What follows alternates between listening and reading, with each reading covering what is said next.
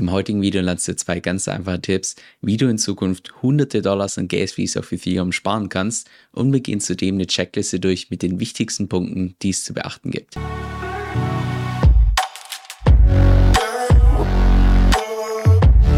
Grundsätzlich kannst du die Gas Fees auf Ethereum auf zwei verschiedenen Ebenen variieren. Zum einen, was das Timing angeht und zum anderen, was die Technik angeht. Und das Ziel ist jedes Mal, dass du für die Transaktion so wenig wie möglich Gwei zahlst. Und Gwei ist einfach nur die Abkürzung für Giga Wei, also eine Milliarde Wei. Und Wei ist einfach nur die kleinste Einheit von Ether, genauso wie beispielsweise Satoshis von Bitcoin. Jetzt, was das Timing angeht, gibt es aus meiner Sicht drei Dinge zu beachten. Und zwar, wenn wir uns mal hier ein historisches Chart anschauen von den Gas Fees auf Ethereum, dann siehst du, dass es jeden einzelnen Tag eine Phase gibt, wo die Gas Fees relativ hoch sind, dann wieder geringer. Dann nächsten Tag wieder nach oben, dann wieder geringer. Am nächsten Tag wieder nach oben und wieder geringer. Das heißt, innerhalb vom Tag gibt es gewisse Abweichungen. Du siehst zudem auch, dass gewisse Events hier massiv die Gas Fees beeinflussen können, wie beispielsweise hier zwischen dem 29. und 30. August. Keine Ahnung, was da passiert ist, aber zu diesem Zeitpunkt haben wohl ziemlich viele Transaktionen stattgefunden. Und es siehst zudem noch hier weiter unten, dass wenn wir uns mal hier die Wochentage anschauen, von Montag bis Freitag, dass hier im Allgemeinen mehr Transaktionen stattfinden als jetzt beispielsweise hier am Samstag und Sonntag. Das heißt, da kannst du dir zusammengefasst als Faustregel merken, zwischen 22 Uhr und 10 Uhr deutsche Zeit sind im Allgemeinen die Transaktionsgebühren am geringsten und am höchsten irgendwann zwischen 10 Uhr und 22 Uhr.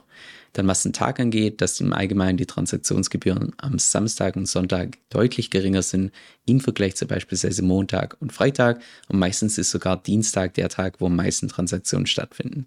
Und noch der letzte Punkt, was Events angeht, gerade dann, wenn es so gut wie keine neuen Krypto-News gibt, das sind im Allgemeinen die Phasen, wo du deutlich günstiger Transaktionen machen kannst, im Vergleich zu den Phasen, wo es ganz viele neue News gibt. Und im Allgemeinen kannst du noch zusätzlich merken, dass natürlich in einem Bullenmarkt, wenn ganz viele Leute neu in den Markt reinkommen, dass dann im Allgemeinen deutlich mehr Transaktionen stattfinden. Das heißt, die Gas-Fees höher sind im Vergleich zu Bärmarkt, wo kein Mensch irgendwie was mit Krypto zu tun haben möchte. Jetzt, was die richtige Technik angeht, werde ich dir das anhand der Rabby Wallet zeigen. Die Rabby Wallet ist genauso auch wie Metamask eine Web3 Wallet, nur aus meiner Sicht einfach zwei bis drei Klassen besser als die Metamask. Und da kannst du ebenfalls hier die Browser Extension für Chrome downloaden. Und wenn du deine Transaktion bei Rabby durchführst, dann sieht das Ganze in etwa so aus, dass du hier oben zunächst mal siehst, was genau bei dieser Transaktion passiert. Und dann, wenn du hier weiter nach unten scrollst, dann siehst du auch, wie viele Gas Fees anfahren bei deiner nächsten Transaktion.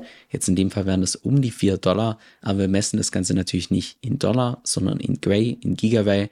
Und da siehst du, dass hier der Standardweg, also quasi der Default, derzeit um die 12 Gray kostet. So, du siehst auch hier weiter unten, der Median der letzten 100 On-Chain-Transaktionen, der betrug 10,8 Quay.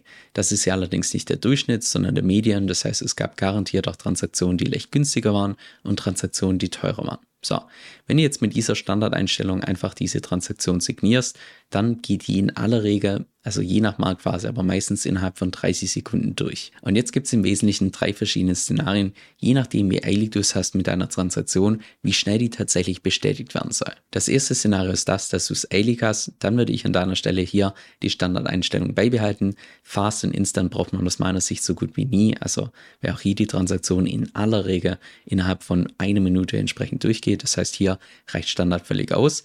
Wenn du jetzt allerdings damit in Ordnung bist, dass du vielleicht auch ein paar Minuten warten musst auf deine Transaktion, dann würde ich dir persönlich empfehlen, dass du hier ein oder zwei Quell geringer gehst als hier der Standard. Vor allem, wenn du hier siehst, dass beispielsweise der Median von den letzten 100 On-Chain-Transaktionen 10,8 war und die hier 12 vorgeschlagen werden, da könntest du in dem Fall vielleicht sogar mit 9 starten, also 3 drunter. Aber in aller Regel gebe ich hier ein bis zwei geringer ein, bei Custom sagen wir mal 10 und dann kannst du hier diese Transaktion signieren. Sollte jetzt deine Transaktion innerhalb von fünf Minuten nicht durchgehen, dann kannst du das im Anschluss immer noch beschleunigen. Ich zeige dir mal hier ganz kurz an einem Beispiel, wie einfach das ist, im Nachhinein eine Transaktion zu beschleunigen. Und zwar, wenn wir jetzt hier beispielsweise Gas-Fees auswählen, die viel zu niedrig sind, sagen wir mal fürs aktuelle Niveau, sagen wir mal 7 Gray. So, wenn ich das Ganze dann hier bestätige, dann siehst du jetzt hier oben, dass die Transaktion auf Pending steht. Das heißt, wenn du hier entsprechend draufklickst, dann hast du zwei verschiedene Optionen.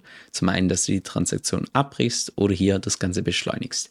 Wenn wir jetzt mal hier auf Beschleunigen draufklicken, dann öffnet sich im Wesentlichen eins zu eins das gleiche Fenster wie auch vorhin, wo du dann hier statt 7 beispielsweise eingeben kannst, okay, du gehst jetzt hoch auf Standard und hier einfach auf Standard draufklicken und dann schickt es im Prinzip eine neue Transaktion raus mit der gleichen Nonce, also der gleichen Transaktionsnummer, die dann quasi die alte Transaktion ersetzt und du tust nur einmalig dafür Gas-Fees zahlen und zwar für diese Transaktion, nicht für die alte, die du entsprechend ersetzt hast. Und noch das dritte Szenario, wenn dir diese Transaktion hier überhaupt gar nicht dringend ist, also wenn es für dich völlig fein ist, dass sie vielleicht erst morgen durchgeht oder ein paar Stunden, dann würde ich hier nicht ein, zwei geringer gehen als der Standard, sondern ich würde einfach mal in die Historie reinschauen, was denn so die geringsten Level waren über den Tag verteilt. Ich persönlich benutze für das meistens Diva selber, weil das hier direkt oben rechts integriert ist.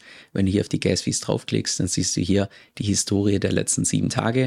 Und wenn du hier einfach mal so ein bisschen durchgehst, dann siehst du, ja, ich würde mal sagen, die geringsten Zahlen, die mir gerade ins Auge fallen, sind 8 Gray, 9 Gray, 10 Gray, das scheint wohl so das absolute Minimum zu sein von den letzten paar Tagen. Das heißt, in dem Moment könntest du bei deiner Transaktion 8 Gray eingeben, 9 Gray oder vielleicht auch 8,5, irgendwas um den Dreh und dann wird sie höchstwahrscheinlich in den nächsten ein bis zwei Tagen entsprechend durchgehen. Wichtig ist nur an der Stelle zu beachten, dass die Transaktionen nacheinander bearbeitet werden. Das heißt, wenn du eine auf Pending hast, kannst du nicht eine neue machen und dann erwarten, dass die neue Transaktion mit höheren Gas wie es davor durchgeht, sondern die werden nacheinander abgearbeitet arbeitet. Das heißt, da musst du zunächst schauen, dass die erste Transaktion, die noch auf Pending ist, dass die durchgeht und erst dann kannst du eine neue machen. Das heißt, hier kannst du dir zusammengefasst als Faustregel merken, was die Wallet angeht, ist es aus meiner Sicht auf der Rappi Wallet um Vielfaches benutzerfreundlicher als auf der Metamask. Für eine normale Transaktion würde ich so ein, zwei Quay niedriger gehen als das, was als Standard angezeigt wird. Und wenn es dir überhaupt gar nicht dringend ist, dann würde ich auf das niedrigste Niveau runtergehen, was in den letzten paar Tagen angezeigt wurde. Das heißt, jetzt nochmal zusammengefasst auf das Wesentliche Wesentliche. Am meisten Transaktionen kannst du dann sparen, wenn du Transaktionen machst zwischen 22 Uhr und 10 Uhr morgens, deutsche Zeit. Möglichst am Wochenende, Samstag und Sonntag, wo es möglichst keine Krypto-News gibt, keine größeren Events oder sonst was. Und dann, wenn du das Ganze umsetzt mit Rabbi, wenn ich ein bis zwei Quellen niedriger gehen als der Standard oder falls es überhaupt nicht dringend ist, einfach auf das niedrigste Niveau der letzten Woche. Ich habe auch genau dazu nochmal eine extra Checkliste erstellt, wo du alles innerhalb von einer PDF nochmal findest. Die kannst du gratis downloaden. Ich habe dir den Link zu dieser Seite unten verlinkt. Hier dann einfach deine E-Mail eintragen und dann bekommst du den Link zu PDF automatisch zugeschickt. Ist dir eigentlich schon mal aufgefallen, dass ich auf YouTube sehr selten bis nahezu nie irgendwelche News teile. Das hat natürlich einen Grund. Und zwar zum einen, dass ich persönlich davon ausgehe, dass der mit Abstand größte Teil der News absoluter Nonsens ist und für die Praxis einfach irrelevant ist. Und auch der zweite Punkt, dass einfach YouTube so ein Stück weit ein zu langsames Medium ist, weil einfach das Thema Video erstellen dauert viel zu lange. Wenn es mal wirklich was Wichtiges gibt, dann wirst du in aller Regel über andere Kanäle deutlich schneller informiert. Und genau deshalb habe ich auch beispielsweise mein E-Mail-Newsletter gestartet, wo du ein bis zweimal pro Woche die wichtigsten praxisrelevanten News bekommst, also die Sachen, die auch wirklich für dich in deinem Portfolio eine Rolle spielen. Mein Newsletter ist komplett gratis, auch das bisherige Feedback ist einfach nur super positiv.